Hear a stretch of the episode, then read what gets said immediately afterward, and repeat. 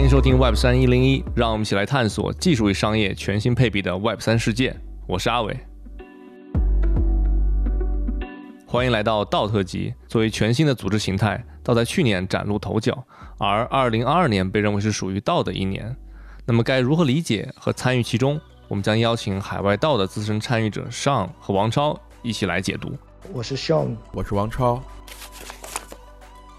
终于来到了我们的年度盘点时间，这次呢，我们就要特别好好的聊一聊道啊，也是我们这次特辑的算今年的一个画上的句号。这次呢，我们特别邀请到的也是我们的两位常驻嘉宾超哥和尚，给大家打个招呼吧。各位 Web 三幺零幺的朋友，大家好，我是 Sean，非常感谢阿伟的邀请。大家好，我是王超。我们今年其实大家关注 Web 三一零一的听众的话，可以看到，其实我们聊了很多这一类的话题啊。我给大家列举一下，像 Mirror DAO、Bankless DAO、FLB、C Club，包括我们在 Winter DAO 里边也提到了像 Moloch、Mata Cartel、Syndicate、The Law 等等这些。那这些内容呢，大家都会在我们这一期播客的 Show Notes 里边，如果大家没有听过的话，可以回顾一下。说到今年这个道特辑呢，其实最早的起因呢，是因为应该是在二零二一年年末的时候，海外的一家比较知名的 crypto 的研究机构 Maseri，他其实写了一个报告叫 Cryptosis for 2020，他其中提到了一点，他定义为如果二零二零年是关于 DeFi 的一年，那二零二一年可能是关于 NFT 的。他认为呢，那可能道将成为二零二二年最重要的一个领域和发展方向。在今年呢，到底是怎么样呢？就是首先我说下我的一个感受。今年让我比较出乎意料的是，我们今年成为了一个看起来是暴雷的一年。从之前的 Luna，再到三件 Celsius，再到我们最近的 FTX，这个是有点让我出乎意料的。反倒我在今年录之前，我想找一下关于今年这个道事件的一些新闻之后，我就会发现，我搜到的道的新闻大多数好像跟金融或者 DeFi 相关，反倒好像和我们之前想探讨的道方向内容少了很多。这个是有点让我出乎意料的。所以呢，我首先想问问大家。你们今年是一个什么样的感受？道这件事情是在今年被高估了呢，还是我们其实有些事情是没有看到的？对，我们先先大家说一个感受的印象。我觉得道这个事情，虽然说这个词现在很火，你可能拉个微信群，发现它也叫什么什么道，但是其实对于我们整个社会，或者是说只是对于加密圈的这些人来说，道在他生活中，无论是职业还是说在他投资过程中，真正的存在感是非常弱的。所以道从来就没有被高估过。这是我的一个观点啊，但是这个词是被高估了，对吧？现在什么东西都叫道，不管它是不是真正的道，导致大家会有些误解，也会导致大家觉得说，哎，天天都说这个东西，好像也没有大的发展，或者是没看到什么特别，无论是正面还是负面、亮眼的东西给我们。对，整个我们的这个世界，也包括我们整个 Web 三领域里面，对于到底什么是道，道应该去做什么，怎么做这些东西，其实还是有大量的争议在这边。二零二二年，我其实觉得这个问题，我其实也不知道应该怎么回答。那我觉得二零二二年有那么多的混乱，有那么多的不确定，以及大家对于认知的差异，这一年其实是在尽量去减少这些差异，去形成共识，去给到下一步的发展打基础的这么一年。今年很重要，但是你说它是高估了还是低估了？这个我确实没有答案啊。上怎么看呢？我的感觉跟超哥差不太多吧，因为二零二二年整个道的发展比我在年初的时候预期的肯定是要平淡了很多。这一年下来，应该是有很多的杂音被去除了。好比说，在之前出来非常多没有社区基础，一夜之间社区资金涌入，成立了一个 DAO，叫 Just Do It 嘛，就非常热闹。这些 DAO 其实，在二二年我们可以看到，基本都失败了。那就是说，至少有一些类型，或者说一些模式被证伪，或者是说这些模式并没有大家预期的那么能发挥效果。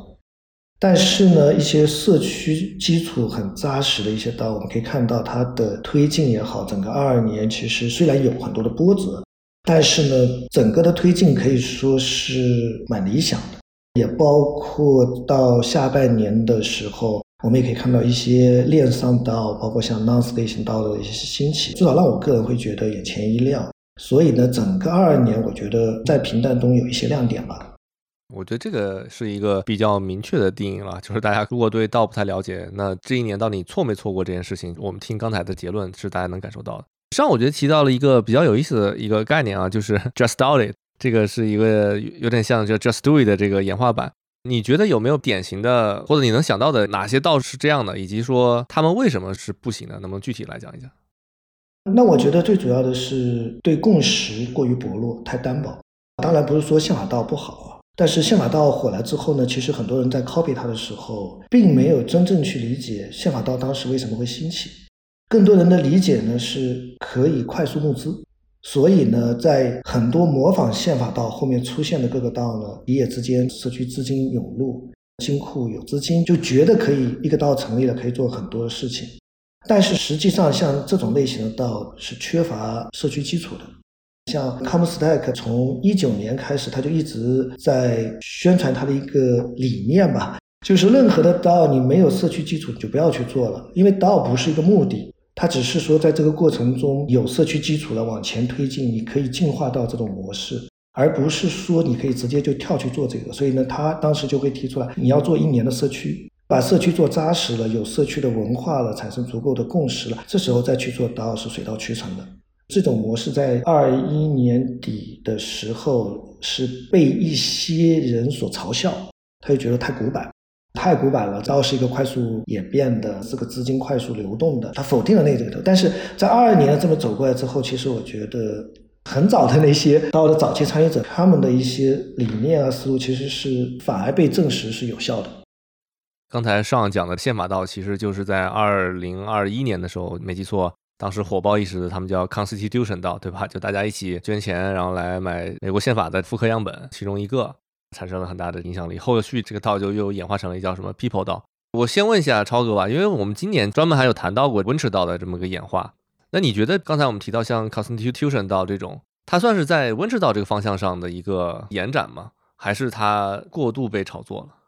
首先，它肯定不是 venture 道，这是俩问题。如果从属性上来说呢，它实际上我觉得是一个偏文化性质的一个道。落到它具体的一个目标上，它其实就是要实现一个对于美国历史有非常大历史意义的这样一个叫收藏品或者叫文物的收藏以及后续的管理展示嘛，这是它最基础的一个东西。它当时之所以那么火，当然这里边有一些社区炒作、疯魔的因素在。另外，它其实是跟这两年的整个社会上大家的思潮，然后大家追求的一些东西，其实是高度近似的，并且它至少在美国这个范围内，真的引起了大家的共鸣。因为当时如果我们去看链上数据啊，当时它是用的 Juicy Box，你去看它的很多贡献额，真的就是当时是按以太坊算，就是零点零一、零点零零几，换算出来就是几美元。当然这里边应该是有大量的新人，他并不知道有矿工费的存在嘛，他可能发现哦，扣完矿工费也没几个了。但不管怎么样，哪怕五分钱，我也要捐进来，参与到这样一个历史过程中。回顾这个事件啊，因为在如果没记错是二零零八年，当时其实在美国有一个叫 Ron Paul Revolution，是当年一个比较小众的一个共和党，他的很多执政理念其实大家是很认可的，但是他没有募到多少钱，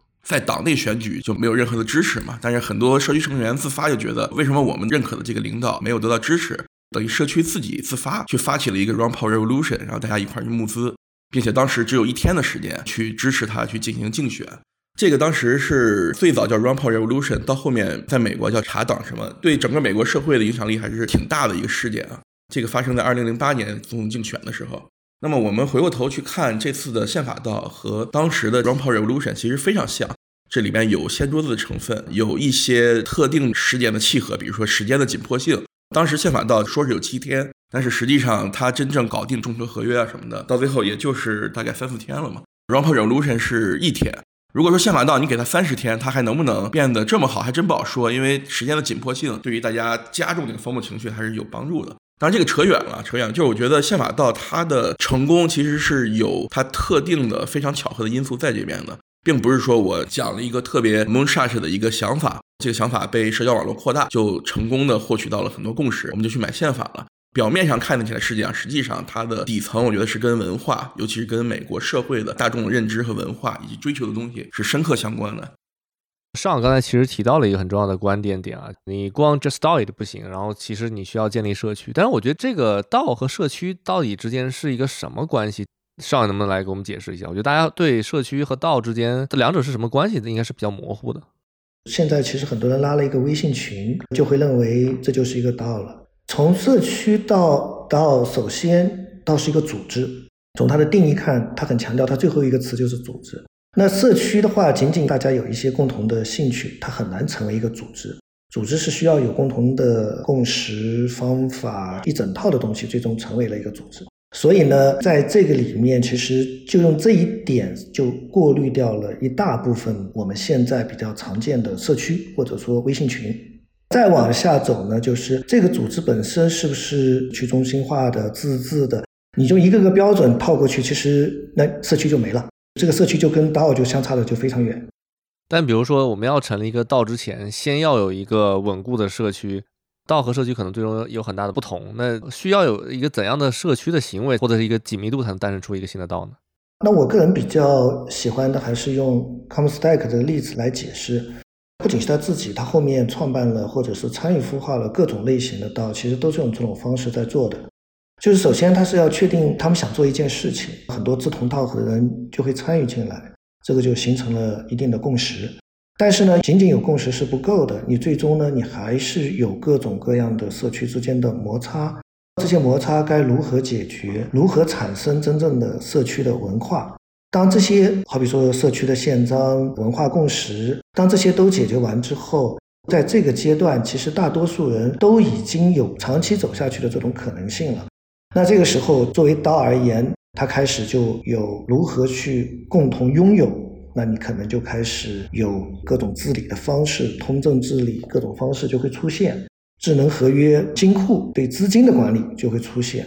再往后呢，可能就是投票你要上链，一整套的作为技术支撑，我们所说的 DAO 拓就是 DAO 的技术基础设施，这些呢就逐步的就会进来，对原来的已经比较成熟的社区进行进一步的升级。升级完之后呢，原来可能偏中心化的几个人拍脑袋决定的一些东西呢，就会开始进行一些去中心化的升级改造，一个进化渐进式的去中心化，最终呢就会形成一个所有人共同拥有，这种共同拥有是可以通过链上的凭证来追溯的这么一个形态。这个就是我个人理解相对会比较经典典型的过程，但实际上很多道它并没有这么走啊，它有各种各样的路径。但是呢，无论哪一种路径，我觉得你没有一个真正的社区，或者是一夜之间只是一个 idea、一个观点出来，通过观点把一些人吸引过来，然后马上创建一个道，那这种道的共识是非常非常非常弱的。可能在金融资本的推动下，或者在社区资本的推动下，在市场情况比较好，例如牛市情况下，它可能会运作一段时间。但是因为你知道，我们这个行业是一个周期性特别强的行业。所以呢，像这种类型的道，它是很难经受起周期性的挑战的。这时候你也会看到，在 Web 三整个大的环境周期性变化的过程中，它从牛市走向熊市的过程中，像这样子，我刚才提到的这些道是最先一批倒掉的、解散掉的、消失掉的。这样的探讨呢，其实我们就很像以道和公司来类比了。反向，我也想问一下超哥哈。刚才上讲的这种道的结构，我觉得是一个最理想的，从一个 idea 出发，有一定社区，然后逐渐完成大家的治理等等这些，通过智能合约，通过道拓，这是一个最合理的方式。但是除了这种之外，也除了刚才我们讲的纯粹的一个想法，建立一个道，然后后续就不行了。我看今年还有很多类型的，大家可能叫法叫 impact 道，对吧？它可能社区结构和治理远没到一个特别好的状态，但是也有很多有点像那种收藏型的，或者是偏艺术文化类的。你从这种道来看，他们需要一个非常明确的治理结构来支撑他们吗？我觉得还是需要的。Impact 道它和其他的一些道还有些不一样嘛。Impact 道一般来说，我们是指的 social impact，不管他做的是什么，他希望用他自己的方式能够对社会有些影响，可能是文化层的影响，可能是一些很具体的，比如说我在环保上面，或者是在扶贫什么的，这都见过啊。我觉得这个问题不只适用于 Impact 道，还是不是 Impact 道，就是所有的道还是需要有自己的治理结构。因为你要做事儿嘛，你不是一个聊天群。因为做事其实很复杂的，它不是说我们今天商量了一下，说我们跑去时代广场跳一次快闪，对吧？我们致敬谁谁谁，那可能它不需要什么治理，对吧？大家谁有空看到这个信息，你愿意去你就去了，大家很欢乐的跳一场就结束。但是如果说我们要做一个事情，这个事情不管是商业的、学术的，一些更偏公益的。这个整个事情的实现路径，它要处理的东西是非常复杂的。在这种情况下，你需要一个高度的协作和治理体系，你才能够把这个事情逐渐推进下去。刚才尚老师说这些，这就是很多道的问题，就是可能你有一个很好的 idea，然后你成功的把大家的注意力吸引到了，那后面的你能不能接得上？第一是大家过来以后，先判断一下你是讲了一个故事，然后实际上你其实想的是三瓜俩枣，你要赚钱，对吧？如果是这种呢，在共识慢慢就消退。但还有一些其实是你能看到这个发起人他其实是非常认真的想要做这个事情，但是其实他缺乏一个很好的把自己的这个 idea 以及当人来了以后，我们怎么去组织这个事情，怎么去把这个东西一步一步落成一个成体系的方案去推进。很多道其实就死在这一步嘛。确实这个想法很吸引人，人也来了，人也来了，肯定有一些 formal 的，但是也有一些是正经想做事儿的。但是如果说你后面跟不上，那就很困难了，因为做公司其实就很难嘛。公司其实还是一个偏权威方式，并且是中心化的方式去做的一个事情，这都很难。如果说你用一个偏去中心化、一个更加松散的结构去做这个事情，如果没有一个好的体系，那它只会散得更快。如果我们特别具体来谈到到到底什么时候能代替公司，你觉得现阶段最缺的是什么呢？是更多的像刀拓的这些明确的工具，还是说缺的是就像 CEO 一样或创始人一样，我们需要一个更加牛逼的创始人才能完成这件事情，带领大家走到一个地方？不管什么样的道啊，再怎么去中心化，我们必须要承认，到最初还是有一个或者几个发起人的嘛，对吧？星星之火可以燎原，但是你点的那一下肯定还是一个小范围的一个事情。最初的几个人，他肯定很重要，因为他会定下来这个道的调子，以及他想的一些梦想怎么去做。回到这个问题啊，就是首先这个问题，我觉得问的是我自己，并不认为道会替代公司啊，或者是说道会完全的替代公司。我觉得它这两种组织形态各有它存在的这个价值。有一些可能方向的东西用道做有它的好处，有一些呢可能用道没法做，或者说用道做很低效，那可能公司还会长期存在。那甚至有一些，比如说我们之前聊过的 venture 道，venture 道背后，它为了保护自己的这些投资人，为了合规，它就有一个公司。那么在 venture 道这个层面上，公司和道是合并的，合二为一的。所以，我我从来没有觉得说道至少在中短期吧，以十年、二十年为维度，会完全替代公司或者传统的组织结构。我觉得这个不可能实现。但是我个人是很看好到在某些领域里边能够渗透出一些，比如说以前公司能做，那现在可能用道的方式也能做，或者是说有一些是以前公司想不到做，或者是说公司因为它的治理结构啊，或者是因为其他的一些方式，它根本没有想要去做这样事情的一些事儿，可能我们现在都想不到。那么用道的方式，我们发现就把它办了。我更觉得就是各取所需吧。所以道并不是来替代公司的。当然，如果说有一个道有一个共同的目标，你要把它实现。这里边当然是有很多很多欠缺的地方，比如说基础设施，像 DAO Tools、法规政策的一些东西，在某一些地区它可能还是对你有比较大的影响。这个就很多了，道里边全是坑啊，就是几乎每一个层面上你都会找着坑。治理结构上，现在大家其实也没摸索出很好的治理。激励上面呢，也分好多我们要走的东西。应该说道作为一个很成熟的组织，它还有很长很长的路要走。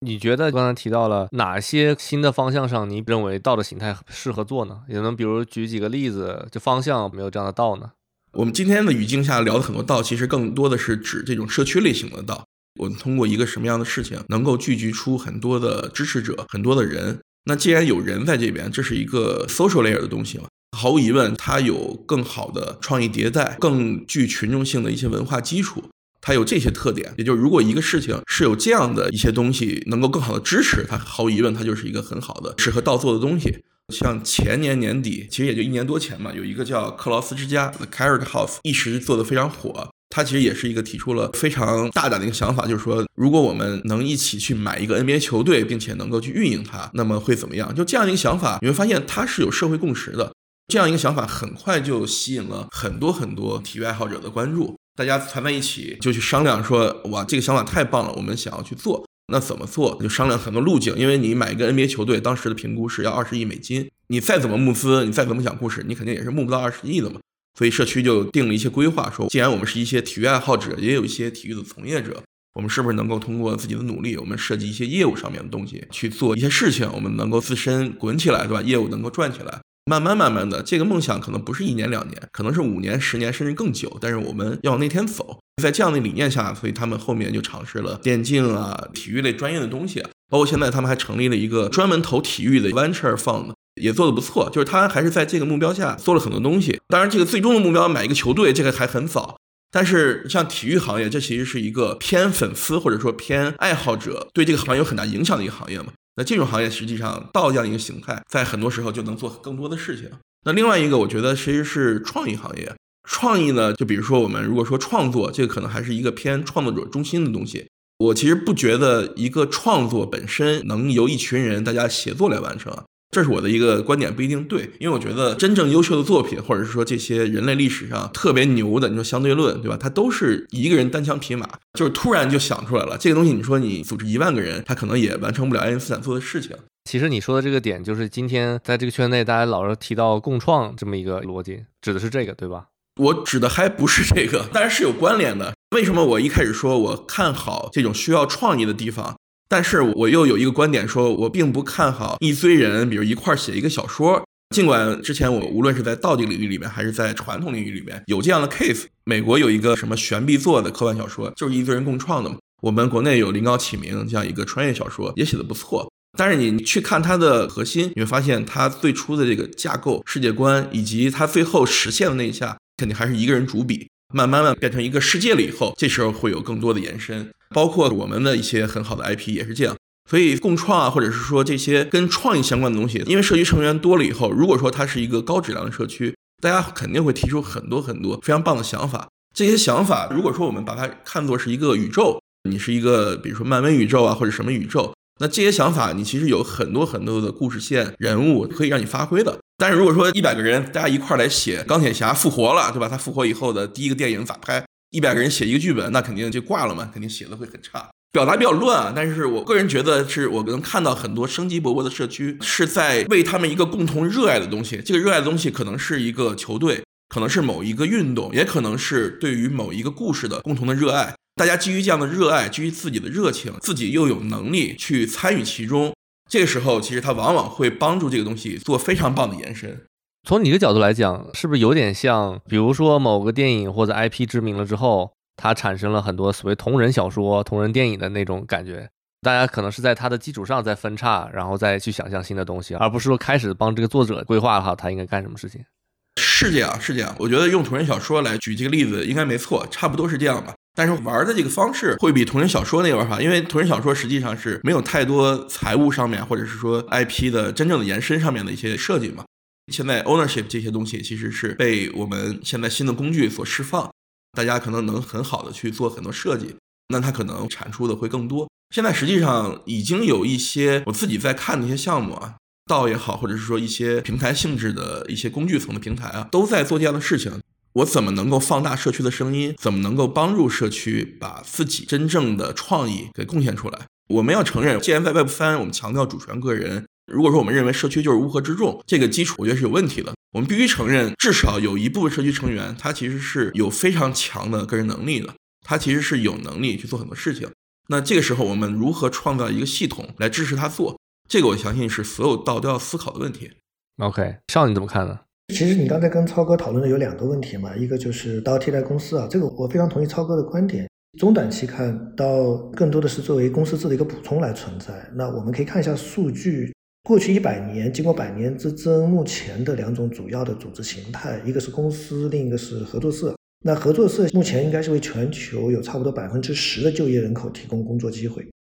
所以呢，就是在大多数人目光所没有触及的一些地方呢，其实是有不同的组织形态所存在的。在 DAO 的比例不断的增加、不断的提高，更多的其实是伴随着我们现在 Web 三最主要的一个叙事，就是如何能够把下面十亿人 onboarding，就是带入 Web 三这个比较主流的叙事里面。随着这个叙事的推进，我觉得 DAO 的采用率，或者是你可以看到它的一些比例关系，它肯定是随着这个是变化的。我觉得未来是个非常长期的一个过程，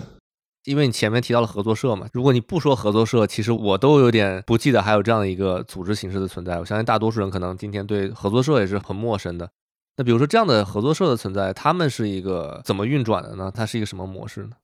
合作社的存在呢，最核心的一点呢，是我们回到了 ownership，它的 ownership 是由供应链组成的，就是你的供货商可能是你的顾客了，就长期的顾客。它都会成为合作社的，如果说有股权，就是股权的持有者，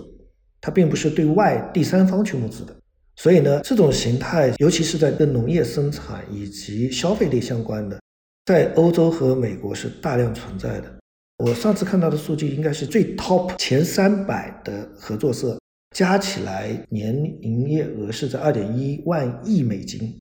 也是一个很庞大的一个组织形态吧。包括我们经常在用的 Visa 卡信用卡。Visa 在上市之前就是一个合作社，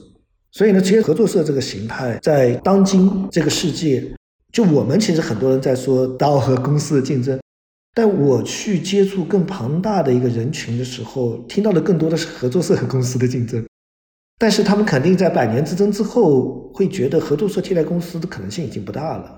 因为在一个对社会资本的使用效率上，合作社是远远低于公司的，它已经被验证了。当然了，合作社的存在有它必然性啊，某些地区它表现出来的为人们所接受可能是超过公司的，所以呢，它是在某些区域大规模存在的，这也是为什么它会为全球百分之十的就业人口提供工作机会。但是道的使用效率，今天来看，它也不一定是高的，对吧？对道的使用效率这个事情呢，其实回到你刚才跟超哥讨论的第二个问题，就是有没有看到一些比较成功的这种形态出现？那我正好前几天也一直在通宵跟朋友们在讨论这个问题，就是我们特别感兴趣，去年下半年开始有一个越来越火的一种形态，就是 Nonce。这种 Nonce 类型的道已经有一百五十多个了。当然，Nonce 是二一年八月份出现的啊。但是刚开始并没有为很广大的一个社区所知道，到去年年底的时候，越来越开始被众人所知。但是呢，在分析它爆火，或者是它展现出来的让人眼前一亮的这个优势的时候，其实我们在讨论的时候，感觉出来它其实并不是，因为原来最简单的很多人去评估说，OK，这是链上道。你像 Bankless 到 C 到 FWB 是社区到，所以呢，他们是不同的，很多是在这样比。我之前也是这样比。然后前段时间突然在聊的时候，我们发现一个点，其实是蛮有意思的，就是像这样的 Nonce 这种类型的道，它很明显的是金融资本所驱动的。你像 C 到 FWB、Bankless 到，它更多的是人力资本或创意驱动。在整个2022年的时候，其实表现出来的，你可以叫做社会实验啊，可以感觉出来。金融资本驱动的道，它所表现的治理成本是低的，低于后者的，它的效率是高于后者的。也就是说，在治理成本和效率上，似乎金融资本驱动的道在二零二二年的表现高于了人力资本和创意驱动的道。那这个呢，也就回到了我们刚才的问题，在效率上面，效率上面，我觉得在道的这个领域其实是存在一些高效的，存在一些治理成本低的，其实都不需要去跟公司制相比。如何在二零二三年，在新的一年，这些人力资本和创意所驱动的道，如何在治理成本尽量的把它降下来，同时协作的效率尽量提升上去？这种竞争或者是这种不停的转变，其实最终它能体现出来的就是跟公司制的竞争了。它很可能随着这个时间的依靠自动化工具，依靠不断简化治理机制。其实现在很多人有提到的一个点，就是刀的治理成本过高。那如果说这么过高的治理成本，你没有一定的更高的收益或者更高的回报，它的社会意义何在？其实很多人就会提这个问题。但是这个问题呢，我觉得最终都是有解的，但它不可能是短期一年两年就结束，马上就给出了答案。这个长期，我觉得至少是五到十年的这个维度吧。自动化工具和不断的简化治理机制是能够帮助核心的两点，就是治理成本的下降和协作效率的提升。最终回过来，它在很多领域，包括在创意领域，因为我们现在更多的是讲人力资本和创意，这个我觉得是一个对人类社会来说应该是更加有推动作用的一块啊。在这个领域的话，我觉得它是有可能去在五到十年的这个维度上去追上公司制的。我觉得这里面提到一个细节和一个比较有趣的产品啊，这个 Nonce，其实我们之前在今年的博客里都还没有提到 Nonce，呃，我当时还一直把它归类在 NFT 这一类里面。按你的说法，其实它确实在这个道方向有一个比较大的改变。我这样，我我先简单的来介绍一下 Nonce，然后如果大家没有听说过的话，可能了解一下。然后上，我觉得你可以再进一步的解释一下，比如 Nonce 它作为道的资金成本的使用，我觉得这也是个有意思的话题。对 Nonce，其实大家如果了解，你们搜索的话，就是它的这个网站 Nonce 点 WTF。你就会看到，它其实就是一个像素小人儿，某种意义上就是一个 NFT。但是呢，他们呢每天就拍卖一个。比如我刚刚打开网站的时候，就看到他们 Nonce 五七三在拍卖，现在有人出价是八点八八个以太。他们就形成这样一个每天拍卖一张 NFT 的图片，然后这个图片又能上链，它通过一个比较好的压缩算法放到链上的这种形式，然后同时这样的资金呢就回归到他们的国库里边。现在我看是有两万八千五百八十个 ETH 啊，应该在他们的国库里边，然后大家形成这样的一个治理。它最早出来的时候就是一个 NFT 的形式。但是我也听说了，他在后续的治理啊等等资金使用方面是玩出了一些花样。对，所以少你是不是可以再进一步的解释一下？刚才提到了，就以 Nonce 为代表的这样的道，它怎么在资金方面出现了一个更不一样的点呢？首先就是刚才提到的治理成本，你会发现整个 Nonce 的体系里面，它是没有一些核心团队在这里为大家的提案去做服务的。它现在的提案方式呢有三种，一种呢是比较常规的，需要 Nonce 的持有者发起提案。这个呢是从一开始就这么过来的，然后呢，因为这种模式之后，实际上出现了一定的僵化，所以呢，Nouns 就开始进行了一些自己的自我进化吧。现在有两种新的提案方式，一种呢叫 Small Grants，以前是十个以太之下，现在是二十五个以太，就是你如果资金比较小的情况下，即使不是 Nonce 的持有人，所有人你都可以去申请他的资金，只要投票获得通过。然后第二个呢，来投票的呢，也不是说所有的 non-stakeholder 来投票，而是感兴趣的人，你可以形成委员会，形成一个专门的社区来针对这种类型进行决定吧，决定要不要给他这笔资金。然后呢，第二种呢叫 Prop House，也是跟刚才一样小额的，但是呢，它会更加主动性，就是我的钱要赶紧花出去，我不能等待你来申请了，他可能就会每天是一定要多少额度要出去的，如果有申请需求的，你们来竞争这些资金。在这种模式下呢，它其实一定程度上的第一分层治理了，就大额的还是走常规的、比较拖沓的、大家有所诟病的这种方式，但是小额的呢，就可能有一定的中心化，那无所谓了，反正你要允许一定的损耗嘛。但是呢，它会对整个的效率呢获得极大的提升，这个最终呢是推动了整个社区的，就是活跃性会提升了，这个治理成本呢它就压低了。但是回过来说呢。它对协作的效率呢是极高的，应该是，就是在我们所经常在的像 Bankless 道、FWB 像这种人力资本的和创意的道，它多多少少是有一些 UBI 成分在里面，就是说他要关注这些成员，这其实就是成本，你要去关注所有成员，去帮助，不管是怎么样吧，就让他觉得舒服，你各种投入其实都成本，但是呢，在 Nonce 的这个，它其实并不是这样。当然了，我我首先声明一下，我特别喜欢当时他的文化水平特别好，所以我只是分析他背后的一些逻辑。他这种资金层面出去，其实相对是比较冷冰冰的，就是我钱给你，我只关注结果，就是你外部的人进来，我只关注你结果做的好不好。其实你们未来怎么样，我其实不会关注你个人的成长，什么都不是我关心的，我就是给钱，你给我结果。这种高效的方式驱动下，我们回到了经常我们提的是 network state。如果说 Nonce 道的这种类型继续往前推进，大量的加入，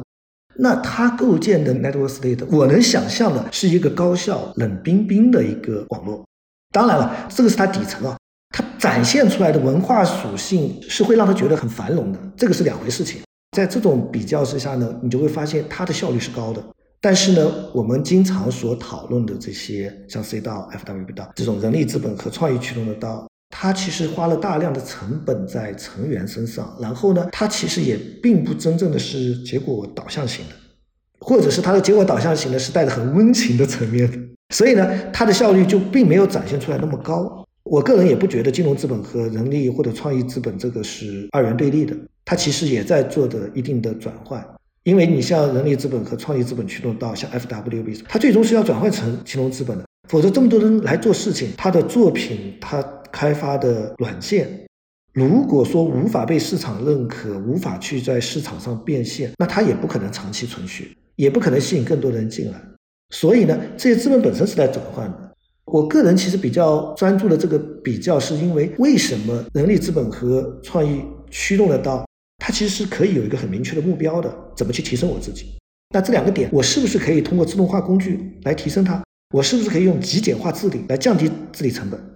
这个我觉得是一个跟公司秩序相比的话，更有效的能够去触动到进化的一个分析，或者是大家可以相互的在这里面学习。你这里面提到两个新的名词，我也来解释一下，然后我再总结一下。一个刚才提到 UBI，其实就应该指的是 Universal Basic Income，大家经常说的全民基本收入这么一个概念。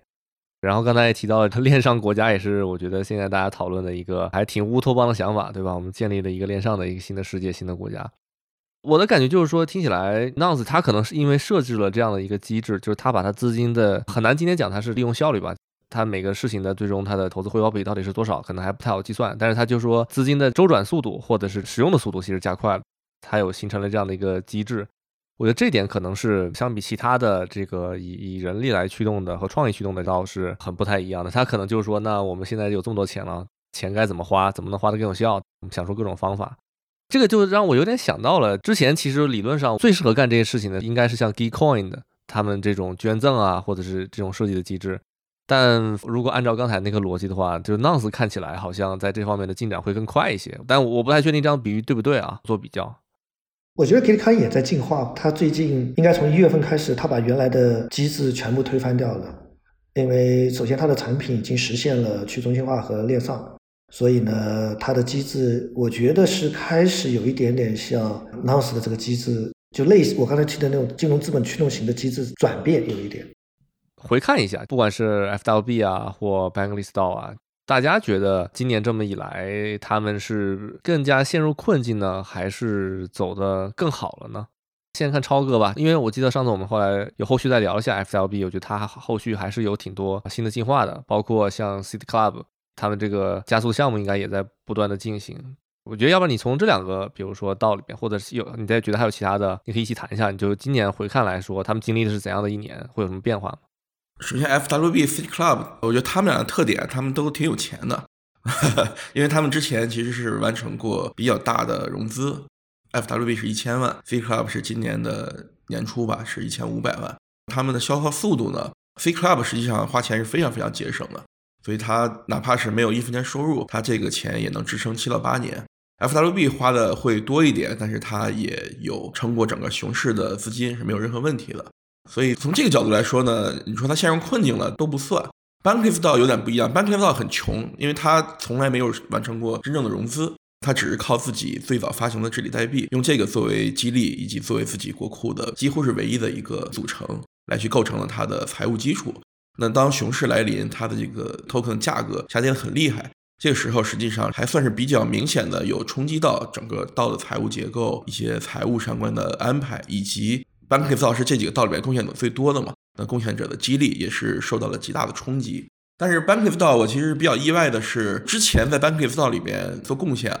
如果说你确实做的贡献还比较多。能拿到的收入，我觉得还是算是体面的。至少在这个世界上的绝大部分国家，它是一个至少在平均水平，甚至平均水平以以上的一个收入。当然，你可能跟欧美发达国家的这些很一线的，比如大厂的工作人员比，肯定还是有区别啊。但是现在随着它的 token 价格下跌。实际上，这个收入在绝大部分，别说欧美了，就是在一些第三世界国家都可能不算是一个很体面的收入。也就是说，现在 Bankless 到给大家发的这个激励已经非常非常低了。从财务激励的这个角度来说，你可以认为跟没有也差不太多。但是我们去看 Bankless 到，我们会发现他所做的这些事情没有停，一个一个 season 的在往下推进。之前在计划中的项目，无论是支付项目，还有一个 Bankless Card，应该是跟万事达一块合作去做的一些把 Crypto 带入支付领域，就是很多项目都还在按正常的规划在交付。首先，我觉得 Bankless 肯定是犯了错误的，就是在市场好的时候，它缺少一个很好的战略规划，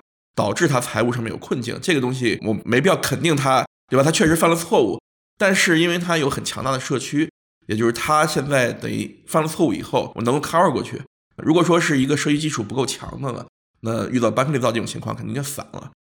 所以 Bankless 今年肯定是财务上面是挺困难的。过去的这一年啊，但是呢，我觉得社区看起来还是欣欣向荣，各种项目在推进，并且有几个明星项目。刚才我说的这个 Bankless Card，也包括一个叫 Bankless Consulting，这是世界上第一个去中心化的 consulting firm。大概是夏天的时候，基本上就算是整个业务体系就搭的比较不错了，而且也已经实现了自给自足啊。还能偶尔往道里回过来输输血，但是你指望他马上挣很多钱来去供血，目前还做不到，毕竟才半年多嘛。我觉得 Bankless 道今年还不错，穷是穷了点儿，但是大家呢玩的很开心，做的事情也有一些成果。FWB 和 C Club 我觉得是类似的情况，就是他们不穷，但是熊市呢其实是对整个生态是有影响的，所以可以看到 C Club 这两期进入熊市以来吧，一个是零四期，一个是零五期。它很明显，无论是申请还是整个加速的这些团队出明星项目的几率，就是比前两期要小。第四期我印象里面，真正大家能数得过来，大家都特别看好的项目，应该只有一个 MetaLabor，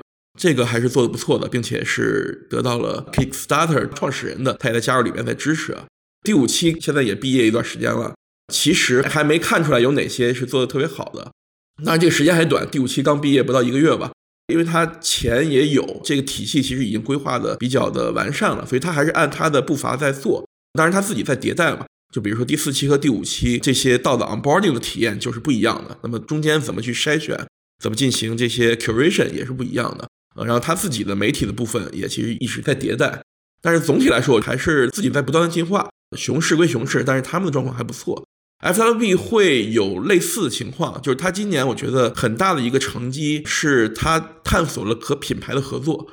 我觉得所有道你都要维持自给自足嘛，就是最后你的货币化是怎么样的？如果说你是一个文化性质，不是说挣钱为目的的道，你可以这个钱你挣了不给大家分嘛，但是你还是要挣嘛，你不能说永远靠捐赠或者说永远靠市场去募资，这是不行的。那么在这种情况下，到底怎么探索货币化？Dunkley 道有 Dunkley 道的玩法。C Club 其实它的设计从一开始就是有货币化的部分，但 FWB 是没有的。FWB 从根儿上其实就是说，你要进我的社区，除了要申请要通过审核，你还要持有我的 token，就是这么一个非常简单的设计。但是这样一个设计，很显然在跑了接近两年，它已经没法满足这个社区的一些发展的需要。所以在这过去的这一年呢，我觉得无论是搞一些线下活动，搞音乐节，最重要的在我看来就是跟品牌的合作，它探索了几个不同的模式。其中跟一个加州的初创公司叫 Taka，这个应该之前咱们节目上面简单提到过，合作了一款马黛茶的饮料。这个饮料现在已经上市了，卖的应该说还凑合，因为它毕竟也这是个小公司嘛，它很难马上比如说变成可口可乐主推的某一个爆款。但是作为一个小公司的一个新产品，应该说还是得到了挺多支持，包括一些饮料行业的人评测也都给了不错的评价。这个探索不只是说 FWB 作为一个道贡献了创意，贡献了我们自己作为一个更具代表性的文化社区，我们希望建造什么样的产品，我们有没有能力帮着一个商业化的机构共同把这个产品做出来？更重要的是，这里边社区有很多机会可以参与进来。它这个产品叫 Mateworth，就是取意于 Metaworth，然后取了个接近的名字。这个 Mateworth 每卖出一罐，利润里边的百分之十八是要回到 FWB 的，也就是它是有一个明确的商业上的分成的这样一个探索在这边。那么，在刚刚过去的十二月吧，在迈阿密有一个很盛大的艺术展嘛，巴塞尔艺术展。那么在这个里边，FWB 是跟另外一个可能三百多年历史的一个酒叫轩尼诗，跟他们是有一个叫咖啡 Eleven 的一个合作。这也是在品牌和商业化探索上面做的一些东西。应该说，现场去体验的人都给出了不错评价，就是他是在现场搭了一个小酒馆，然后这里面有很多文化性质的东西，并且这不是一个一次性的东西。等于形成了一个独特的社区，未来可能会基于一些文化层次上的大家互相的认可，以及基于轩尼诗的这个品牌去做一些延伸的拓展，这也是一个趋势吧。就是各种各样的消费品牌正在和这些优秀的社区，或者是我自己就有一个很好的社区，我把它的核心成员鉴定起来，或者是说我和一些优秀的社区去合作，我们一块儿去做文化上面的拓展。这个现在也不止 FWB 在做吧，很多都在做。所以具体到这三个道，这确实我投入的时间都蛮多的。我觉得二零二二年各有各的特点，总的来说呢，勉强还可以说都还不错。但是你如果说我们期待的是二零二二年它有一个爆发，哇，一下就某一个东西特别成功，那也是没有的。OK，上，你要不你来说一下 Mirror 道，Mirror 你现在觉得让你比较郁闷的感觉？那跟曹哥刚才提的其他几个道相比，那米尔道应该算比较失败的吧，在这个里面相对而言比较失败，因为它整个发展是处于了一个停滞的状态。因为过去一年的时间，米尔团队吧，其实发现基于创作者这种人的网络进行策展 curation 嘛，就是把那个内容传播出去的策展的效果并不好，因为他原来米尔道最核心的是想做策展的这个事情。所以呢，在下半年的时候，Mirror 就开始把他的这个在 Mirror 道上的投入呢，就开始基本上就停下来了。然后 Mirror 呢，就转回了由核心团队主导产品升级。那它的产品升级实际上是跟以前相比的话，是在整个战略上或者是产品战略上，我觉得是有蛮大的一个不同了。它把之前作为刀拓的这一个打好基础设施的整条线里面很重点的一条，就是关于社区众筹募资，它把整个都砍掉了。这个其实是让很多人蛮吃惊的。然后呢，Miro 现在最核心的就是在推进围绕 NFT 如何去做去中心化的策展，各种创新尝试，包括 NFT 的订阅，这里面你很难说哪种模式就一定是成功的，或者是不太成功的，因为第一个现在是市场比较冷，就参与者比较少。所以呢，我们只能看到 Mirror 基本上每个月都会有一些它的迭代已经开始加快了，反而跟以前比啊，以前他更多精力是放在做 DAO 的人的这个网络，那现在呢，他把精力放到产品的升级，然后呢，我们能看到它的迭代呢开始迅速的在加快，思路也比较清晰起来了。所以呢，从现在来看，只能说这 Mirror DAO 这个层面是比较失败的。但是在 Mirror 产品的层面，我个人还是觉得它是找到了一些自己的感觉。以前 Mirror DAO 存在的时候，这些产品的决策是交给 Mirror DAO 的成员来一起决策吗？还只是说它的一些内容的传播？怎么理解这块？我们以二零二二年一月份为界的话，在这个时间点之前，Mirror 的产品实际上是倾听社区的声音的。他的团队实际上是非常融入 Mirror DAO 的，所有的讨论里面，你都可以看到团队成员在那。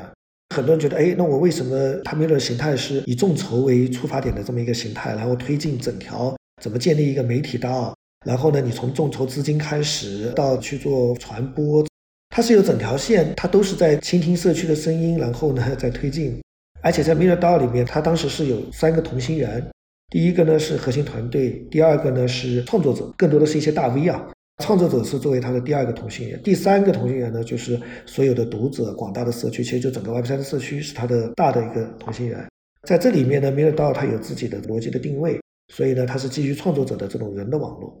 但是呢，到去年上半年吧，它就明显的开始跟社区一起打磨产品，在这个层面呢，它就开始放缓了，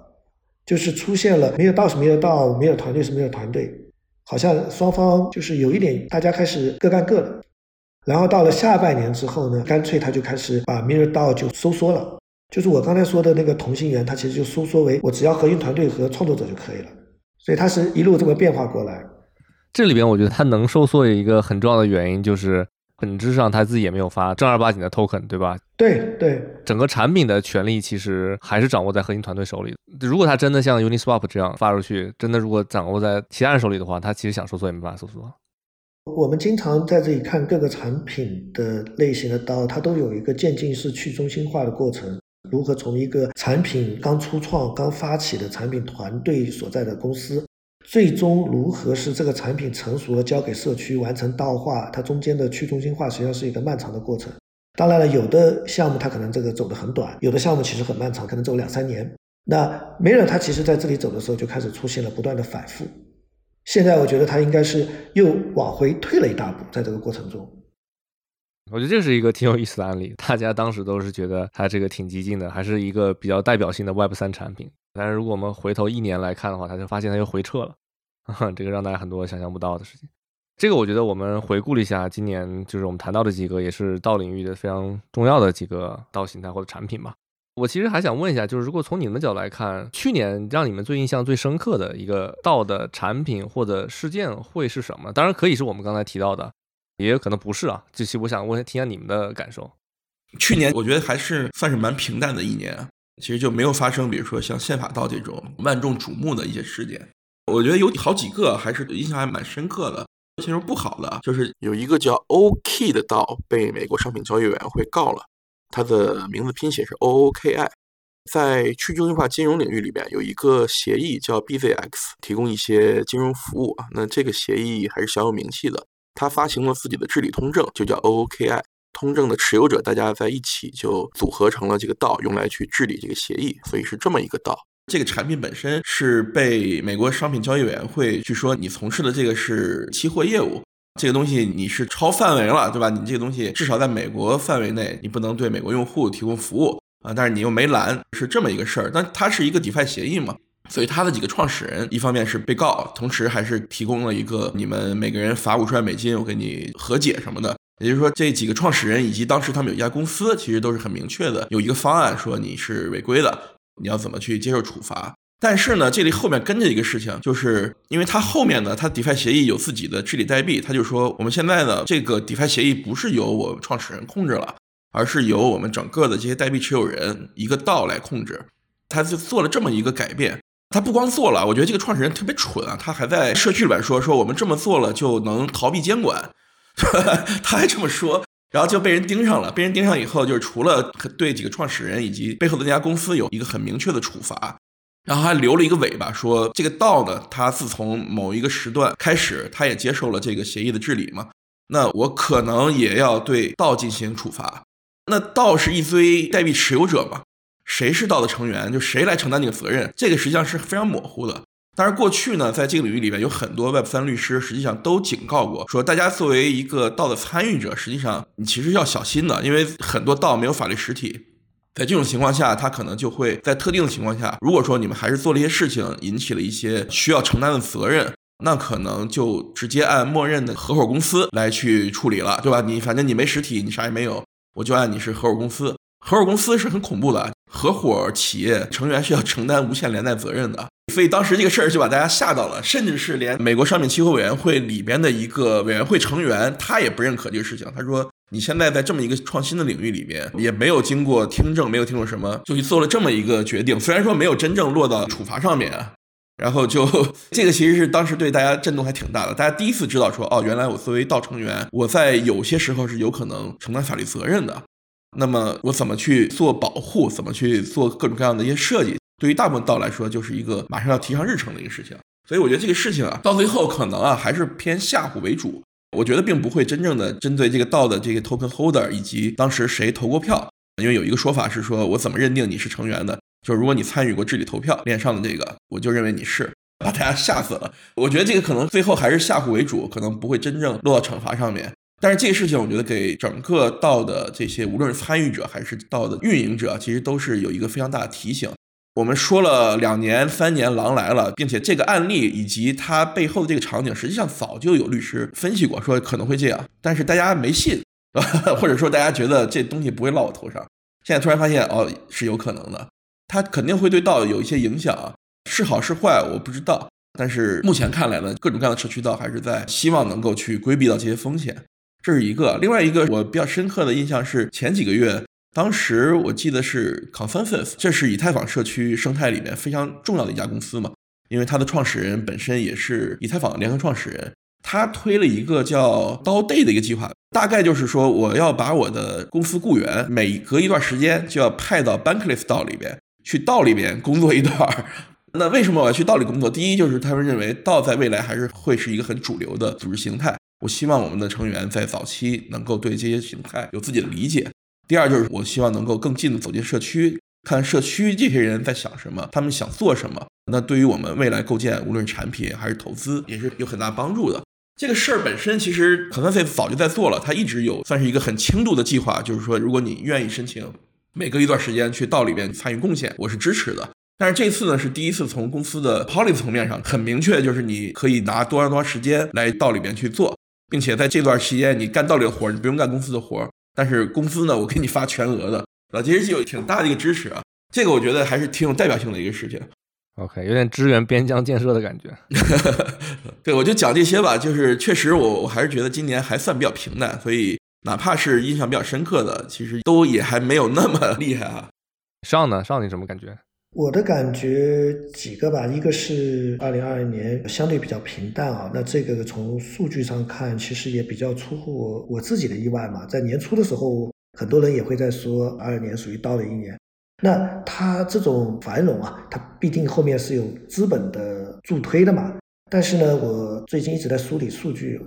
其实从数据上看，整个二零二二年似乎在刀这块是泡沫的事情嘛。那刀的这个事情，我觉得。似乎是看不到泡沫，因为 完全没有一个资本催生的感觉在里面。那现在有几个数据嘛，就是过去的八个月，整个 DAO 的赛道，包括 DAO，包括 DAO Two 加起来是三十个融资的项目，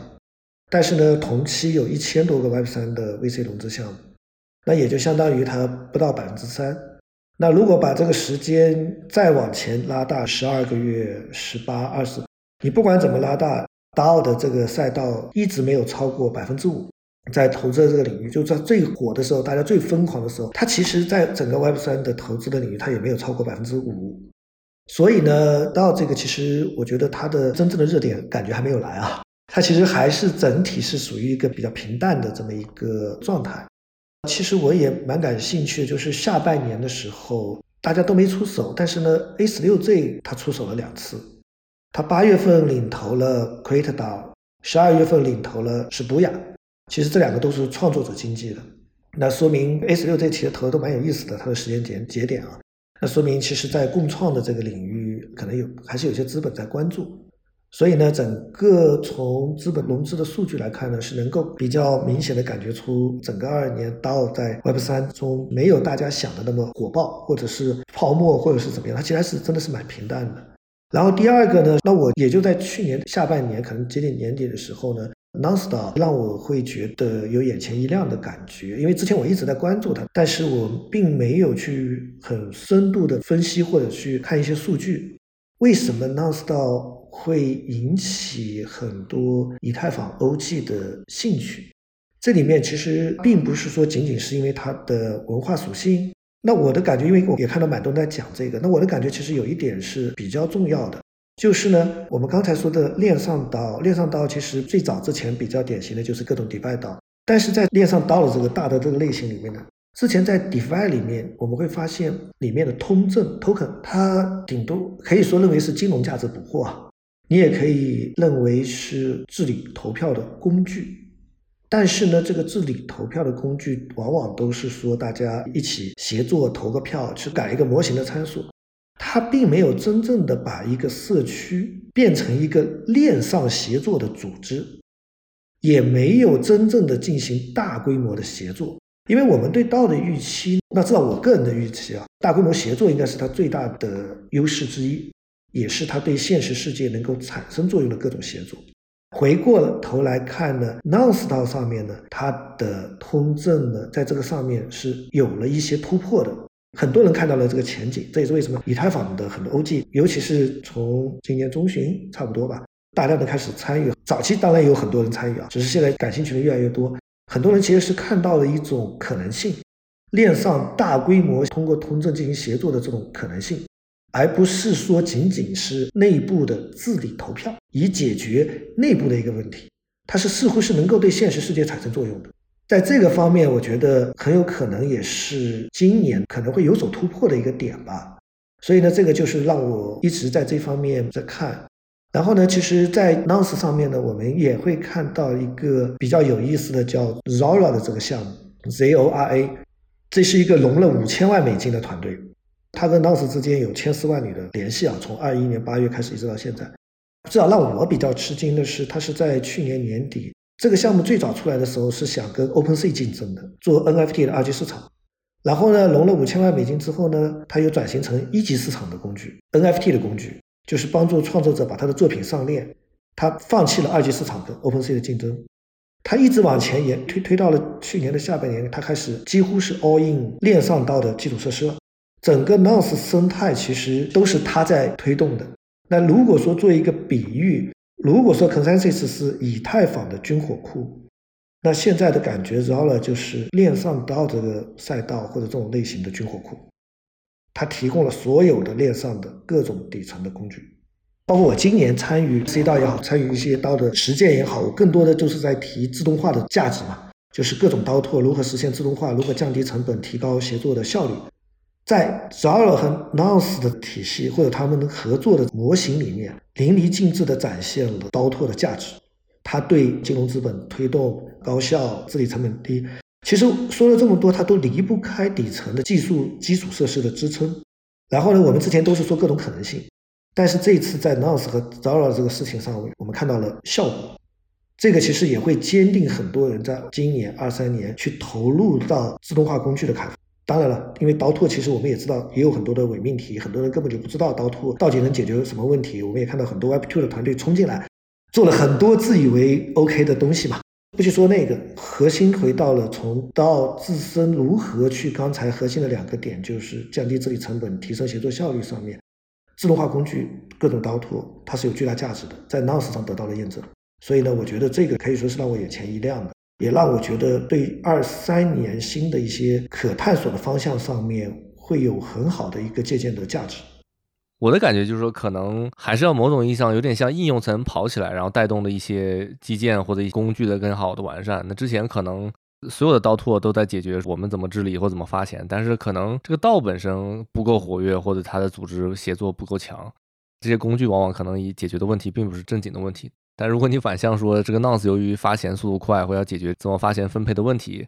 这是一个高频次的事情，那它可能借由 Zara 的这些基础设施、SDK 这些东西，反倒可能跑得更快或者想得更清楚了。其实我们对对去年其实已经有了比较全面的一个回顾，包括具体产品和趋势这一块。最后，我觉得我们就是在谈谈对今年的期待嘛。就是上其实刚才有讲到了，比如说他对像 Nonce 这种类型的这种产品啊，或者相关的自动化工具的，可能在今年呢是一个方向。后续我们可以再看看有没有别的。再问一下超哥，你觉得二三年最大的期待方向会是什么呢？我最近半年有一个非常强烈的感觉，就是现在有很多道在做的事情是在侵入大家的生活。之前我们说，如果我们做一个工具，做一个什么东西，实际上对于普通人来说没有感知，甚至是说对于 crypto 这个圈子的人都没有什么感知嘛。但是现在我们能看到有很多很多道在做一些真的是有大众基础的事情。明年我的期待，我不确定它一定会发生啊，但是我觉得明年应该会有一个由道来运营的更加大众化的东西。比如说，可能是由道来发起，并且最后完成的一部可能有一定不错基础的电影啊。道做的电影现在已经有了，其实，但是可能一些就是自己小圈子玩一玩那个东西，我觉得它不能叫真正大众消费品。那明年我觉得有机会看到由道发起并且完成的一些真正有大众传播力的，比如说电影或者是 TV show，由道控制的品牌，这些我觉得是在一两年之内是能看到的。其实已经有了。前一段提到克劳斯之家，他现在买不起 NBA 嘛，但是他买了一个叫 Big Three 联盟的一个小球队。虽然说我们都不知道那个联赛，但实际上每次我看他那个比赛放出图片啊，群众基础还不错。这个我觉得他会走得越来越深，我觉得会探索出更多新的玩法吧。Big Three 我多介绍一下，这个是一个非常有意思的联盟，大家可能不太好理解。Big Three 呢，其实它这个 Three 就代表了这个联盟主要的特点啊，就是他们其实是大家理解为打半场球赛，一个队三个人，就有点像在国内经常会说斗牛的这么一个感觉，就不是一个 NBA 打全场的一个组织。然后这个组织其实是由前 NBA 巨星嘛，Allen Iverson 艾弗森和说唱歌手 Ice Cooper 两个人一起联合成立的这么一个三对三的职业赛联盟。它跟 NBA 是两回事儿，但它往往会招募原来在 NBA 退役的一些球星，然后参与进来，然后以及他们的赛事的模式跟 NBA 包括国际篮联的一些打法还非常不一样，就是他们包括设置的分数啊和一些规则啊也很不一样，以及他们的那个现场也是非常花哨的。所以美国可能有更多小型的球赛联盟，就是他们属于一个这两年新兴起来的很特殊的一个联盟。我我很惊讶，你竟然知道 Big Three，你是很硬核的篮球迷啊？对，我是篮球爱好者。对，就这样的吧。实际上能看到，就是你看 Big Three 已经有一支球队是由道控制了。去年年底有一个叫宝可梦大集合，应该是叫这个名字。它是一个由腾讯、天美和宝可梦的这个 IP 持有方一块儿来研发的一个游戏，是一个类似那种 MOBA，就王者荣耀类型的，但是会更轻量级嘛。这个游戏实际上在海外已经运营了一年多了，然后也是二零二二年最后一周在国内拿到的版号。那这个既然它在海外运营了一年多，它其实已经形成了这些什么职业联盟啊，什么这些东西。当然，它相对于王者荣耀啊或撸啊撸什么的，其实肯定还是整个影响力会小一点啊。那它过去这一年这个海外联赛的冠军是一个道获得的，是一个道获得的。那如果说今年既然拿到版号了嘛，那腾讯运营的能力是很强的，那这个游戏会不会有更大的一个影响力？我觉得在这些领域里边，确实能看到很多看起来就是爱好者发起的东西。他真的其实是有自己很专业的能力的，因为爱一个东西是不一样，所以今年我觉得有很多啊，就刚才说的这个，我最主要就是大众化的东西，我是希望了，我觉得应该是也能看到由道发起的真正有影响力的东西会出来啊。另外就是 Venture 道现在能看到，这也是我关注另外一个方向，各种各样新的方式在尝试，并且一些细分领域，我自己也在参与一些 Venture 道嘛，感觉这个领域里边还是会有一些新的东西出来。两个非常大的一个方向，但是我觉得都有一些具体的例子。上，你觉得还有什么补充吗？或者你跟系统性的讲一下你对今年的期待？那我个人其实除了刚才超哥关注的消费场景、大众场景，其实是我个人也特别看好的一块。只是我自己精力有限，也没去参与。但是我一直在关注，我也特别看好这一块。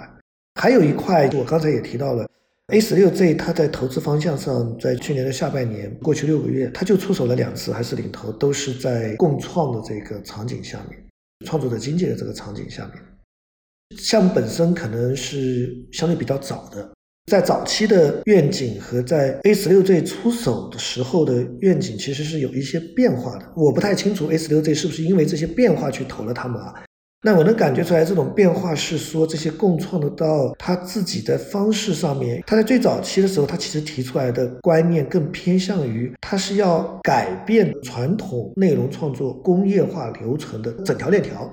但是在新的这些愿景下面，他们更清晰地表露出来，是在跟好莱坞去合作，在跟这些传统的内容工业化生产的这些流程去合作。但是呢，他们更关注的是把创业者协作后的能力是去改造其中的一个环节，就好比说编剧的这个环节，因为在这个环节里面是最轻的，是创业者最擅长的。如果去改造整条链条，那我都不是说导擅不擅长了，实际上是根本就没有这个资源去干这个事情。所以这个我觉得是在共创的这个领域能看到的一点变化。当然了，这个变化我现在也看不太清楚啊，因为你没有很多成功来验证嘛。更多的是站在资本的角度，像 A 十六 Z 他们为什么会去投，以及为什么在那个时间点投，可能能够看到的一些变化。然后这个呢，我也会觉得二三年是可以关注的。这样的一个转变放在这个时候我们来去解读它也是挺有意思的。当然这个还需要后续的变化。我总体感觉下来，就是今天我们聊下来，前面我们基本上有一个定论，就是说去年这一年是相对比较平淡，可能没有太多特别爆炸性的相比之前的这个事件。但是呢，过程中其实我们看到明显的一些变化，像 Mirror 道它进行了后撤，对吧？这可能之前太过激进了。然后刚才提到了像创作者经济的道，也是从原来一个很大的一个设想，现在往回收缩。但也许这是一个更好的方向。像 Nonce 和 Zora 的这种合作形式，也可能我们发现，在道的资金使用层面有提高了更高的效率。然后我们前面提到像偏 social layer 的这些道，偏大众消费品的道，持续的还是在有不断的探索和尝试。这些我觉得在明年，我觉得我们但依然很有可能它不会像之前一样，大家特别 formal 的这种情绪出现，但是可能它会有一些相对落地和实操的操作，比如刚才超哥说的购买 Big Three 啊，就如果购买 NBA 的某个球队或 NBA 这个实际上是太大了，但 Big Three 确实是一个很小的一个联盟或球赛，可能在一些更小的实践上，我们不是要拍一个全球化的好莱坞大片，比如《阿凡达》，这个实在是太难了，资金要求太高了。对，但是如果你可能控制在一个小成本，是不是能有一个道拍了一个电影或纪录片上 Netflix？这看起来好像就可能性高很多了。如果是这样的话，我们可能期待明年会有一些，不管是从激励机制或者具体工具，还是在一些偏 social impact 方面的这种道，我觉得目前听下来的预期感觉是可能会更落地或者更收缩一些。但是也许这种方式会比之前这种大家一个特别大的设想来的更实际，或者是更有生命力一些。对，应该说是在二二年的尝试之后，大家都开始找到了一些方向。对，那可能二零二零年是大家一个尝试和练手的这么一年，然后现在可能大家知道到的现在的瓶颈和局限，对吧？能干些什么事情？所以我们可能期待二三年是大家能在尝试之后能摸索出一些新的东西的这个时代。对，就包括像我刚才提的，甚至在我们如何进行提升的一些点上面，实际上现在都已经相对比较具化了，不再像以前的说的很泛啊。因为以前是不知道，所以说的很泛。现在是因为有了各种数据以及成功的案例，以及更加挨得近的比较，就不是直接跟公司制去比了，可能在到内部的一些比较就能发现出来，你为什么强，你强在哪里。哪个环节是因为你做得好？就经过这种很多细节比较之后，其实让大家在优化整个道的机制啊、治理方面，实际上是有更加扎实的路径可以走了。我觉得这个可能定义到在明年的一个预期是一个很好的说法，就是不要再拿道能不能代替公司这个事情来去比较了，对吧？你就想到到底能不能解决一些现实中之前没有被解决的一个特别小的或具体的问题，可能这是今年我们最好的一个事情。对对对，我是这么理解的。就明年我还是挺期待的，因为我觉得到了这些到证明自己的时刻了。好，那感谢我们今天超哥和上的参与，对我们今年的一个盘点，同时我们也最后给出了一些我们对今年的一些预期吧。我觉得像超哥说的，那可能也这就是需要二零二二三年到来证明自己的一年了。在之前，可能我们有非常多的对他们的一些想象，对吧？很大的空间。去年一年证明了这件事情有很多的水分，它现在被压缩了。那能不能到在今年证明它在一些特别具体的事情上，我们已经看到了具体的方向，能不能拿出成果来？这个是我们今年可能最值值得关注的一件事情。感谢超哥和上的参与。我们这期节目放出的时候，也许大家可能即将在中国农历新年，祝大家新年快乐，Happy Chinese Lunar New Year！感谢大家参与，谢谢大家，再见。好，谢谢大家，谢谢阿伟，拜拜。Web 三一零一已经登录苹果播客和小宇宙客户端，期待大家的留言评论。海外的听众可以在 Apple Podcast、Spotify、Google Podcast 和 Amazon Music 上收听，并且欢迎在 Web 三一零一的 Twitter 上进行点评，我们会一一回复。最后，本期节目不构成任何投资建议，投资有风险，入市需谨慎。D Y O R，Do your own research。